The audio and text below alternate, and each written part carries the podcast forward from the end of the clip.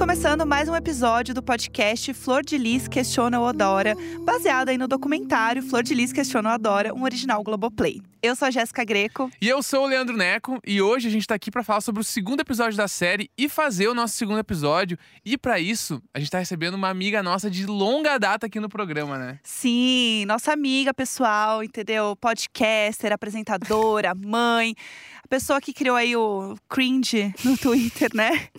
Bem-vinda, Tilly. Gente, muito obrigada pelo convite. Tô adorando a série, é muito, muito interessante. Estou muito feliz de estar aqui com vocês, poder comentar. Além do que já comentaríamos, não é mesmo? Assistindo e trocando as mensagens. Então, tô muito animada. Bom demais. E para dar um recap para todo mundo que assistiu a série, que ainda não assistiu, antes de tudo, volta lá, assiste o primeiro episódio, assiste o segundo episódio para ouvir a gente agora, né? Porque no primeiro episódio a gente tem aquele grande arco sendo criado, né? A gente mostra toda a história da Flor de Lis mostra toda a história do Anderson do Carmo, que foi assassinado, né? Que é o grande motivo dessa série.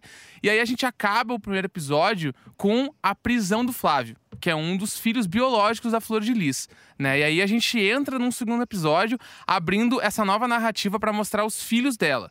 Né? Então, a gente inicia esse episódio já com o Flávio sendo preso e a gente ainda tendo o Lucas junto com ele na polícia, né? Dando os depoimentos e fazendo a cariação e tudo mais, que a gente vai abordar mais pra frente.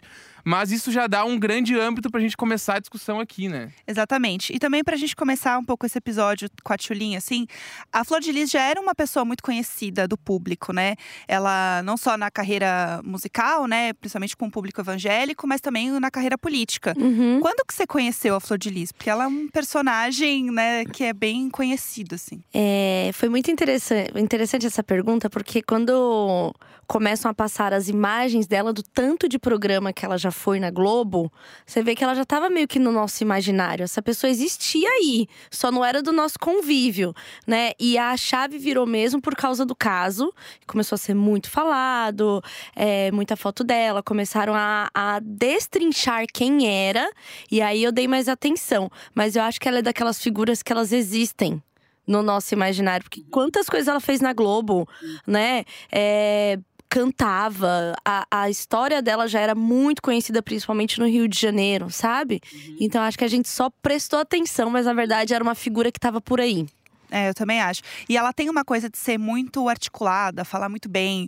Então, vira e mexe, você via alguma coisa dela, né? Às vezes podia não associar que era Flor de Lis, mas é impossível você ser brasileiro, né? E, E era uma das consumir- maiores apoiadoras do Bolsonaro na campanha, tem isso também, né? Então é uma figura que com certeza passou muito pela gente, mas a gente prestou atenção quando o caso veio à tona. É, inclusive no próprio documentário, né? Ele tem várias cenas de quando ela foi pra posse do Bolsonaro, junto com o Anderson, né? Sim, falando fazendo sobre essa live. candidatura e tudo mais. E aí a gente começa a criar, assim como tu falou, né, da gente não exatamente ter o contato direto com ela, mas a gente se cria esse imaginário, né? Então de eh, dessa pessoa pública que a gente ouve falar tanto do mundo gospel, de cantar e ser muito famosa lá. Ter muitos filhos, né? Essa Exatamente. história de ser essa pastora que tem mais de 50 filhos. A gente não tem tantas pastoras assim no Sim. Brasil. É. Tem mais de 50 filhos. Então, Exatamente. ela. ela e, e ela. Ela faz isso, ela já era essa figura há muito tempo, né? Porque a gente vê umas cenas de reportagem com ela muito nova Uhum. com as crianças dentro de casa, né? Tanto que a, a jornalista fala, é, quando eu fui lá, ou ela era muito atriz, ela realmente tinha aquele amor, porque ela era muito nova, era uma menina, não tinha nenhuma figura masculina, era uma menina em casa com aquele monte de criança, né? Então essa história, ela já, ela já tinha certa repercussão, né? Já tinha mídia olhando, não é que a gente descobriu depois que todo mundo já tem 30, 40 anos dentro daquela casa. Uhum. É. E aí se cria essa repercussão, né, da, da pessoa de muito bom coração, que tem muitos filhos e que cuida dessas crianças, né? E aí junta isso da parada dela ser muito grande na igreja e tem muitos fiéis que ouvem ela pregar e ter tudo o mais. ministério Flor de Lis. Exatamente. Né? Então chega num, num- nível dela ter ali a própria doutrina dentro da igreja. Isso é Uhum. muito grandioso dentro de uma igreja, né? É, e aí o Thiago e a Carol até comentaram no primeiro episódio aqui do podcast que é sobre os parlamentares eles não acreditarem que ela poderia estar envolvida no caso. Sim. né? Né? Por conta dessa história que a gente tá falando, né? De ter criado esse, essa, essa, esse branding dela, o branding pessoal de ser uma pessoa de muito bom coração, É, né? e ainda mais falando de- de- desse ponto também da, da adoção, né? Dela ter tantos filhos, existe um pouco desse, dessa moralidade de uma mulher com tantos filhos não pode ser capaz de fazer algo assim. Então, existe um lado em que, em que as pessoas se dividem, né? Em que acreditam que ela pode ter sido envolvida no caso, e outras que não acreditam justamente por ela ter essa coisa da maternidade, né? Acho que Tulin pode falar um pouco melhor sobre isso, né? Totalmente. É, quando ela se propõe a ser essa figura materna, a que acolhe todo mundo, existem signos carregados disso. Né? Então, é a pessoa que se doa, é a pessoa que, que cuida, que tá sempre disponível.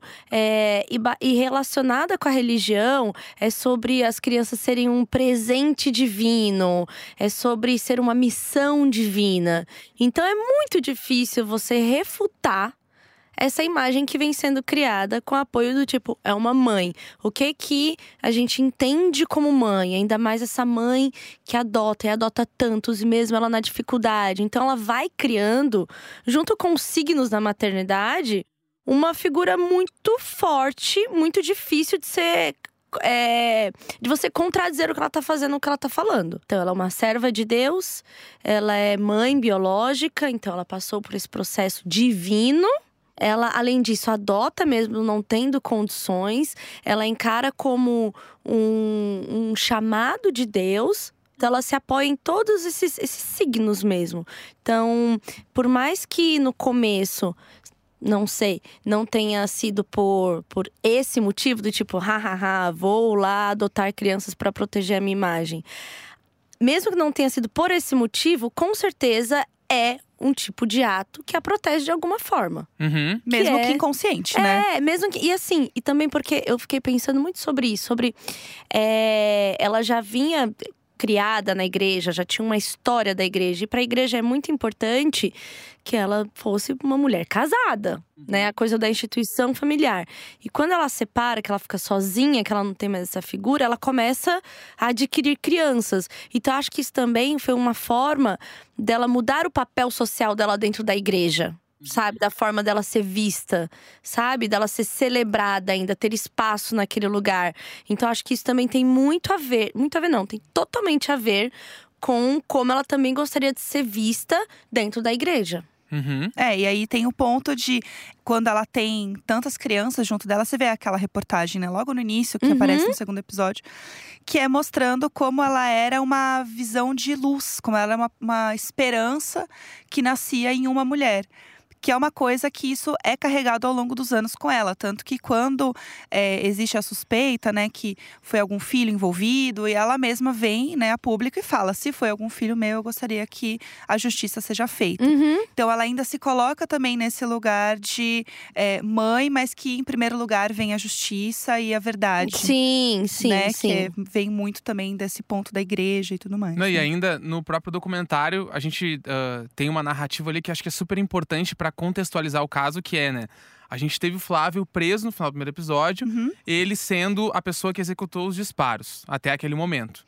Né? E durante o segundo episódio, a gente vê uma cena que eu acho que é muito importante pra gente entender o que, que acontecia dentro da casa deles. Sabe? Tipo assim, porque isso a gente não tem muito como ter noção, né? Porque até na, na, na primeira reportagem dela pra TV, eles falam, tipo assim, a repórter chegou lá e falou: era muita criança. Uhum. Eu, eu não via uma figura, tipo, ah, paternal ali. E era Sim. muitas crianças num lugar muito pequeno. E aí, a gente chega no momento onde a Flor de Lis, ela tá pregando. Ela chama o Flávio pro palco, né? E aí, o Flávio, ela fica do lado dela e ela conta a história de quando as crianças começaram a chegar na casa dela. E aí, ela conta que o Flávio não gostou, Uhum. né? Uhum. Tanto É. que o Flávio, ele falava pra ela que ele ia sair de casa Ele saiu. é, e aí ela comenta que, tipo assim, não, eu quero vocês todos, é um chamado de Deus. E ali eu, eu sinto que é muito pra gente entender um pouco da dinâmica dentro da casa, dos filhos biológicos, né, com os filhos afetivos, como Sim. que funcionava isso tudo lá dentro, assim, sabe? É, e eu acho que tem um ponto legal também da gente lembrar que é uma negligência do Estado com essas crianças que não tinham Totalmente. documentação, que não tinham nenhum tipo de suporte para realmente serem registradas, né? Eram crianças que simplesmente estavam ali, tanto que eles mostram até depois, né, falando um pouco sobre é, como essas crianças foram realmente cadastradas no sistema Uhum, público, né? Porque não tinha nenhum controle, era muita gente. Se, se- é aquilo, se tivesse é, o básico para essas crianças, não haveria uma flor de lis. Porque é isso, ela, a- as histórias são contadas assim, é um, é um, é de partir o coração, assim, quando um dos meninos, não lembro qual, fala, ah, ele era meu amigo, me chamou pra ir lá, aí eu fui, fiquei um dia, uma noite, ou seja, outra, a, família original, digamos assim, não se importou. E tem, tem dois lados, tem o que não se importa e tem o outro lado que é tipo assim, pode criar melhor do que eu, Uhum. É, sabe? é muito isso. Tem, então, é assim, e, e- e tudo isso é porque não tem ali uma base social para essas crianças, né? Então, uma flor de lis se cria justamente por causa de um problema e de uma negligência social do governo com crianças. Tanto que existe essa. essa eles contam isso, dessa briga que é. é, a, a criança de comunidade, ou ela vai pra igreja ou ela vai pro tráfico, né? E- e- Ela fala isso, ah, eu, eu ia é, no tráfico tirar as crianças e tal. No começo tem alguém que fala sobre o momento que estava vivendo o Rio de Janeiro e a favela, que era isso, de movimentos sociais começando a crescer e aparecer, porque as ONGs, porque era uma forma, o governo nem aí. A igreja tentando e, e se organizando como né, uma organização mesmo não governamental para tirar a criança que poderiam ir para o tráfico. Então, é, falta Estado aí. Né? E essas disputas existem justamente por causa disso. Então, quando a gente vê essa história, a gente vê um retrato de Brasil também. Total. sabe? sim. Do, do- de- desse abandono que a gente tem com as crianças. Inclusive, era uma das grandes bandeiras dela dentro do parlamento, né? Sim, Ela, verdade. como deputada, ela, Uhum. sempre, ela sempre falava sobre a adoção. Né? E aí, todo, toda a, a galera que fazia o planejamento político falava que essa era uma grande bandeira dela. Uhum. E que ela realmente ela fazia isso. Ela queria que isso acontecesse e que fosse melhor organizado da parte de adoção, né? Sim, era algo que ela realmente acreditava e levava em frente, assim, né? Sempre foi uma coisa Sim. que é, se mostrou muito genuíno da parte dela, né? Uhum. De falar e trazer a bandeira da adoção, que é uma coisa que no Brasil, infelizmente, ainda é deixado muito de É. lado. Uhum. E é visto muito como caridade. É, mas né? eu acredito que no caso dela tem muito sobre. é, essa bandeira da adoção fala muito sobre o ego dela. Porque pra ela era muito bom ser reconhecida como a pessoa que adotava. Porque depois, a gente, é, sabendo da história, a gente sabe que existiam. é, diferenças no cuidado entre os filhos ali. Né? Então não era exatamente todo mundo igual, né? Tem Tinha os ali mesmos privilégios. né? é, porque tem a. Até no, no episódio mostra que a primeira geração, né? A primeira geração, eles eram de um. De um tinha um vínculo maior com, com os dois, né? Com o pai e com a mãe ali. E vem todo. todo restante abaixo, assim, né? Tem, então, é, eu acho que o, o, o falar de adoção virou, tipo assim, a pauta dela, a vida dela. Porque primeiro foi um recurso que ela teve pra se transformar em flor de lis, mas eu acho que era muito sobre o ego dela, porque ser reconhecida como essa figura faz muito bem, assim, tanto que no processo de no processo de adoção são os psicólogos que fazem as entrevistas, né, para para questionar os reais motivos de você querer adotar uma criança, sabe? E muitas vezes são impedidos porque às vezes o motivo é, é próprio. É sobre o próprio ego, é sobre como ser visto na sociedade tendo um filho, sabe? Então, eu acho que ela, ela conseguiu é, maquiar muito bem, assim. Ter esse monte de filho, mas que na verdade é uma, é uma coisa do ego dela. Uma mulher extremamente é, sedutora, né? Ela tinha isso de, de convencer com a palavra, com, com e, e são todos artifícios, né? De quem tem um ego enorme. É, Uhum. e até falando do jeito dela, né? é, a gente vê que os filhos que convivem, né, com ela, sabem muito bem o jeito dela, né? A gente tem a cena que pra mim é uma das cenas mais é, fortes, mais impressionantes da gente ter no documentário, que é a cena do Anderson chegando no hospital, né? Assim que ele foi baleado, ele é levado pro hospital e tem as, as imagens das câmeras de segurança ali. Isso pra mim foi uma coisa muito impressionante de ver. Eu também Uhum. fiquei um pouco impressionada. Muito. Nossa. Uma coisa muito. É, como conseguiram, sabe? Colocar Tinha câmera pra na compor. mesa. Não, na isso- mesa da a- secretária do hospital, da sim, recepção. sim, né? não. A composição para formatar essa série, conseguir isso foi assim, Uhum. É, bom e- demais. E aí, essa cena, pra mim, ela é. Primeiro que ela é muito forte, ela é muito importante. Mas aí, quando isso tá aparecendo ali no episódio, já tem a fala do Misael, que, ele, que é um dos filhos, né, da, da Flor de Lis. E ele fala: Olha, eu conheço a minha mãe. E ela estava fazendo um teatro ali, era um drama, uma dramatização. E ali eu senti que tinha alguma coisa estranha.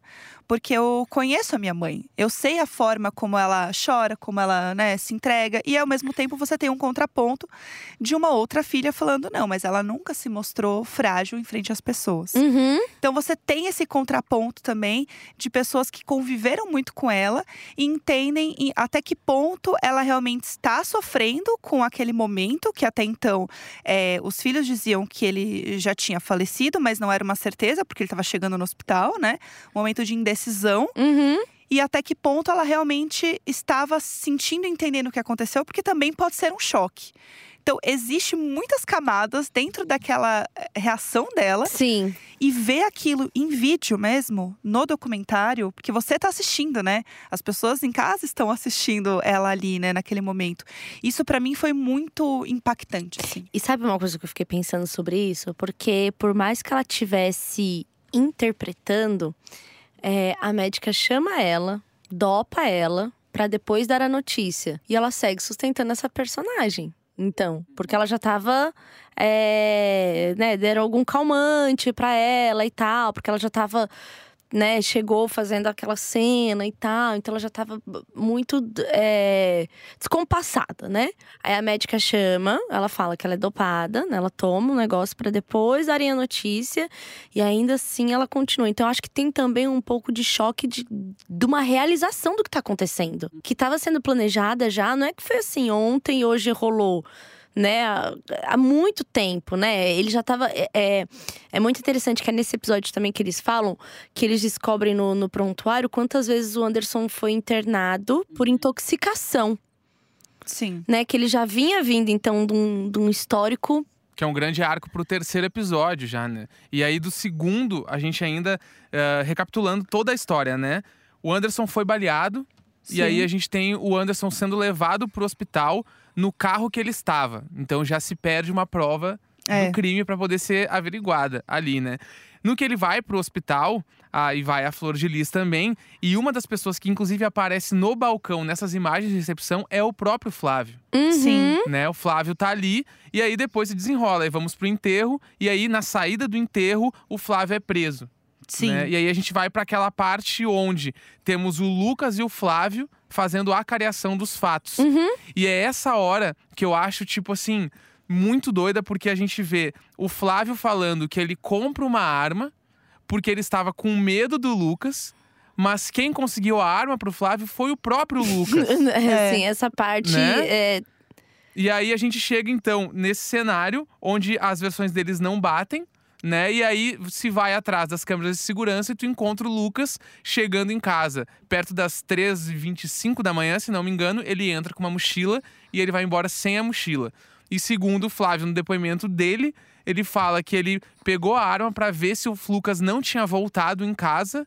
E aí ele desce na garagem e efetua os disparos no Anderson. Né? Ele fala isso no depoimento dele, o que fica um pouco desconexo para a história. E aí ele fala que acha que foram seis tiros, mas não tem certeza. Sim. É, e ele tinha, sei lá, mais de 30 perfurações. Exatamente.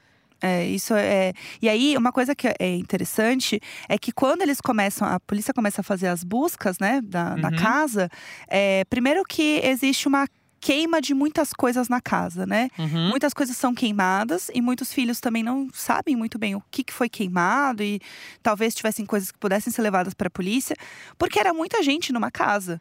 Né? Então são muitas histórias e muitas coisas acontecendo ao mesmo tempo. Então as coisas são queimadas, a polícia não consegue ver o que tinha ali, porque Uhum. quando chega já tá realmente né, só as cinzas.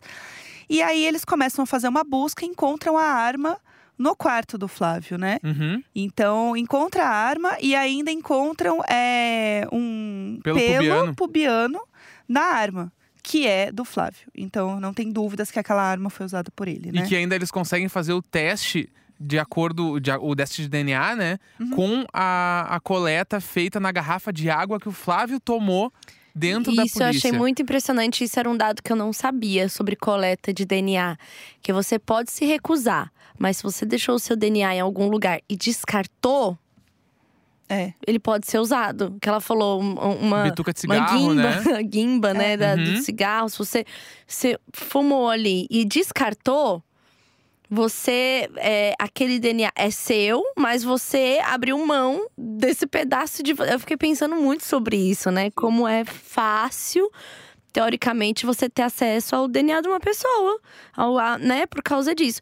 E sobre isso, esse momento que você falou que tudo é queimado, as provas todas, é um momento que está sendo feito umas entrevistas com alguns filhos e é, é chocante ver como para muitos ainda prevalece a imagem de mãe. Porque eram, porque imagina, eram crianças, foram pessoas em extrema vulnerabilidade social, que teve alguém que acolheu. Então, mesmo ela tendo cometido o crime, que todos sabem, então, tá, ainda, se, ainda tem, tem falas muito carinhosas a respeito dela. Que se não fosse ela, né, é, o- ele também, a forma como tratava, é, o que, que é flor de lis pra você? Ah, é tudo, pra mim é tudo. Então, olha como, como o estado de vulnera- vulnerabilidade social consegue, de fato, fazer com que ah, né, foram, ela realmente foi a única pessoa que olhou pra essas crianças. Realmente, essas figuras vão ser fiéis a ela, Sim. sabe? É, e até né, na própria, no próprio momento né, que o Anderson ele vai pro hospital, eles limpam ali a. Eles limpam o sangue né, do chão, e aí é, uma filha fala: Não, mas por que você tá limpando? Você sabe que você não pode limpar? Não, mas eu tô limpando aqui. Porque existe também um, um cuidado com a casa e com aquele ambiente Uhum.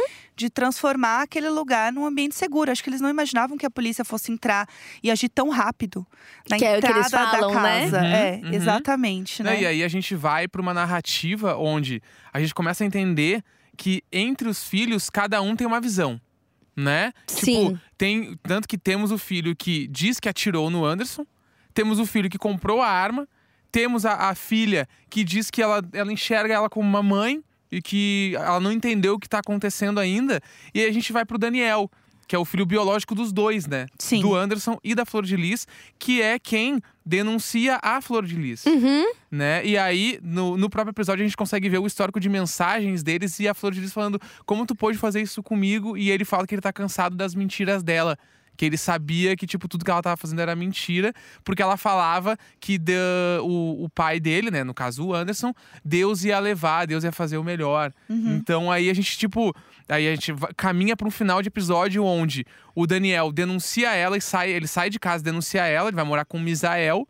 E aí a gente tem, então, a primeira hora que a Flor de Lis é colocada em xeque, Uhum. né? Sim, é, e é, esse momento também é muito interessante ver, porque aí você começa a ter no documentário o contraponto da história, né? Uhum. De pessoas que a gente tem a- essa construção de quem era Flor de Lis, né? A questão dos filhos, da religião, da política, e aí a gente chega no momento de realmente ruptura dessa família. Uhum. Porque ela comenta num momento, né, que ela dá uma coletiva falando que a família estava em grande harmonia. Sim. Mas que harmonia é essa se Que a foi gente. a polícia começou a duvidar muito quando ela deu essa coletiva. Exatamente. Né? Tipo assim, como é. assim? Uma mulher que perdeu o marido já tá dando uma coletiva falando sobre É. isso. E aí tudo começa a se botar em xeque num momento onde, mas será mesmo que essa. Porque a, a própria delegada do caso, ela fala que a polícia, ela nunca acreditou na história do latrocínio, desde o início.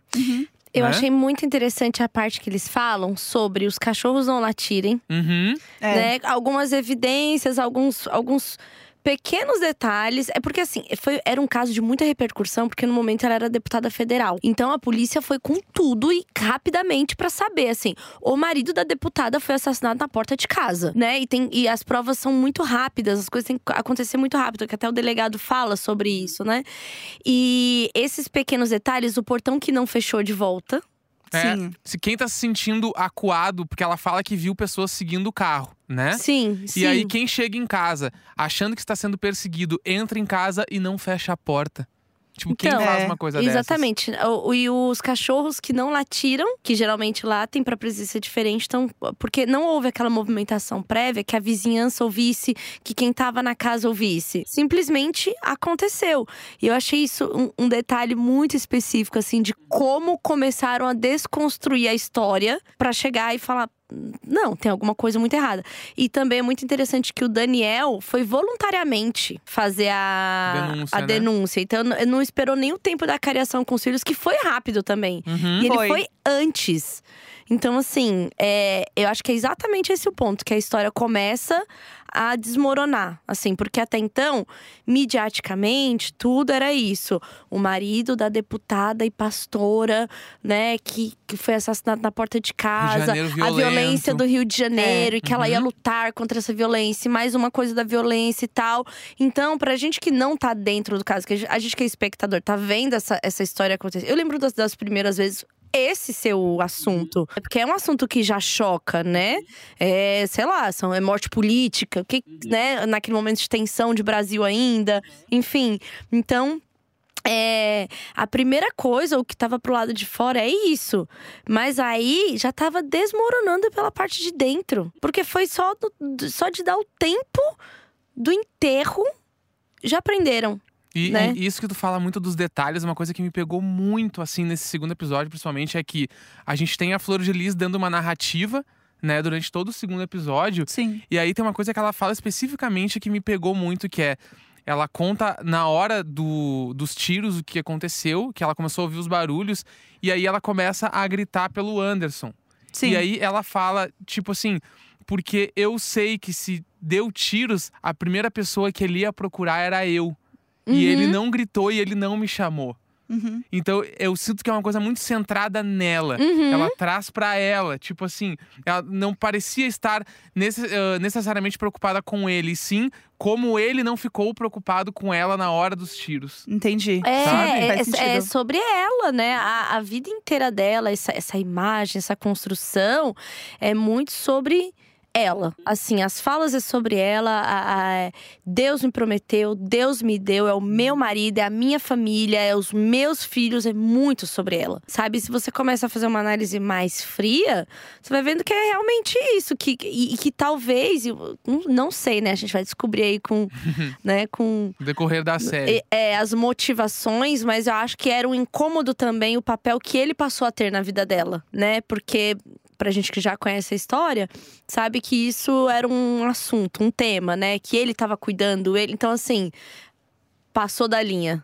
É, exatamente, sabe porque assim? ele tem aquela parada de ter o crachá na Isso, câmara, né? Que ele, exatamente. ele tem acesso. Exatamente. o Thiago Prado fala muito disso, né? Dele ter acesso desde os parlamentares até, tipo assim, conseguir uma reunião com o Rodrigo Maia, Exatamente. né? Que era É. o presidente da Câmara Exatamente. dos Deputados. Então, tipo assim, tem muita coisa aí no meio. E aí a gente já abre por um terceiro E episódio. Quando ela fala, né? Ele cuidava da minha vida, ele que sabia de Uhum. tudo, ele que administrava tudo. Então, eu acho que em algum momento isso também saiu dela ser o foco, sabe? E eu acho que pra uma mulher como ela, isso não é aceitável. Exatamente, e abrindo pro terceiro episódio, onde a gente começa a descobrir que ele tava sendo envenenado fazia tempo, né? Exatamente. Mas isso a gente vai comentar no próximo. Acho que no próximo. Vamos segurar, então. Vou ter que voltar, não Vai é ter possível. que voltar. A gente vai ter que voltar. Tchulin, muito obrigada. Foi Gente, ótimo ter você adorei. aqui com a gente. Muito bom. É, como eu falei, é uma conversa que a gente já teria assistindo. Então foi muito bom dividir com vocês e, e explorando. É muito bom quando a gente consegue ver algo e ter esse, esse momento de vamos discutir, vamos explorar. Então, muito obrigada aí pelo convite. Obrigada a você. Bom, você pode continuar acompanhando o documentário e o podcast que sai às sextas-feiras. Então a gente teve agora essa sexta-feira o primeiro episódio e o segundo. Sexta-feira que vem, dia 11, a gente tem mais dois episódios e dia 18 a gente tem os outros dois últimos episódios, sempre de duplinha pra gente fazer essa maratona aí. Perfeitamente. E aí, segue ouvindo a gente por aqui em todos os streams e também assistindo a série lá no Globoplay. É isso, né? É isso, até semana que vem. Então. Até! Mm.